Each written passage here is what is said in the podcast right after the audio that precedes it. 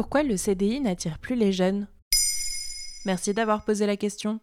En France, en 2022, plus de 5 millions de CDI ont été signés. C'est 845 000 de plus qu'en 2019 selon l'URSSAF. Pourtant, selon une étude du Centre de recherche pour l'étude et l'observation des conditions de vie, 45% des 18-24 ans ne voudraient plus de ce Graal et préféreraient travailler à leur compte.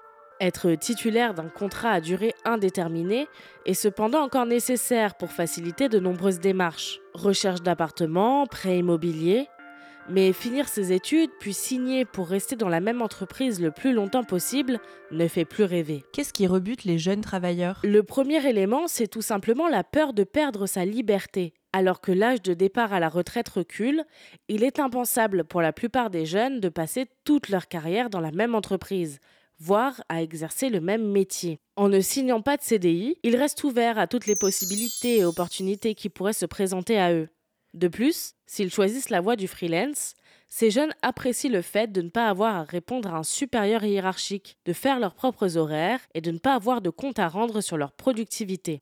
Par ailleurs, le CDI, c'est aussi pour eux un risque de s'engager avec une entreprise, puis de voir ses conditions de travail se dégrader et avoir ensuite plus de mal à partir à cause du fameux mois de préavis. Michael, 29 ans, travaille dans la vente. Interrogé par Welcome to the Jungle, il explique le problème. Changer d'emploi avec un préavis d'un mois n'est pas toujours évident car dans le commerce, les boîtes appellent souvent pour demander de bosser la semaine suivante. S'il parle en particulier de son secteur, le refus du CDI peut s'appliquer à bien des domaines.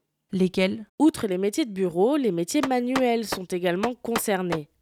Dans des secteurs comme la métallurgie par exemple, certains, comme Sylvain, soudeur tuyauteur interrogé par envoyé spécial, choisissent l'intérim et se laissent le choix de pouvoir bouger, d'être libre, d'avoir moins de choses à devoir à l'entreprise. Dans ces métiers où la main-d'œuvre devient de plus en plus rare, les employeurs n'hésitent pas à proposer des CDI avantageux, mais certains lui préfèrent quand même l'intérim. Plus de vacances, de temps libre et un salaire plus élevé grâce à la prime de précarité. Mais il reste quand même des avantages au CDI, non? En effet, la sécurité de l'emploi, un salaire constant et la possibilité de souscrire plus facilement à des prêts, par exemple, peuvent vous amener à signer. D'ailleurs, la plupart des jeunes indépendants, intérimaires ou qui enchaînent les CDD n'ont pas tout à fait tiré un trait sur le CDI. Ils estiment simplement que la jeunesse est le moment de l'expérimentation et qu'ils se tourneront vers un contrat plus stable au moment venu. C'est le cas pour Marie, future diplômée interviewée par Europe 1 dans un reportage à ce sujet. Pour moi, le CDI, c'est une option que j'envisagerai dans plusieurs années quand je vais vouloir fonder une famille, acheter un appartement. Voilà pourquoi le CDI n'attire plus les jeunes.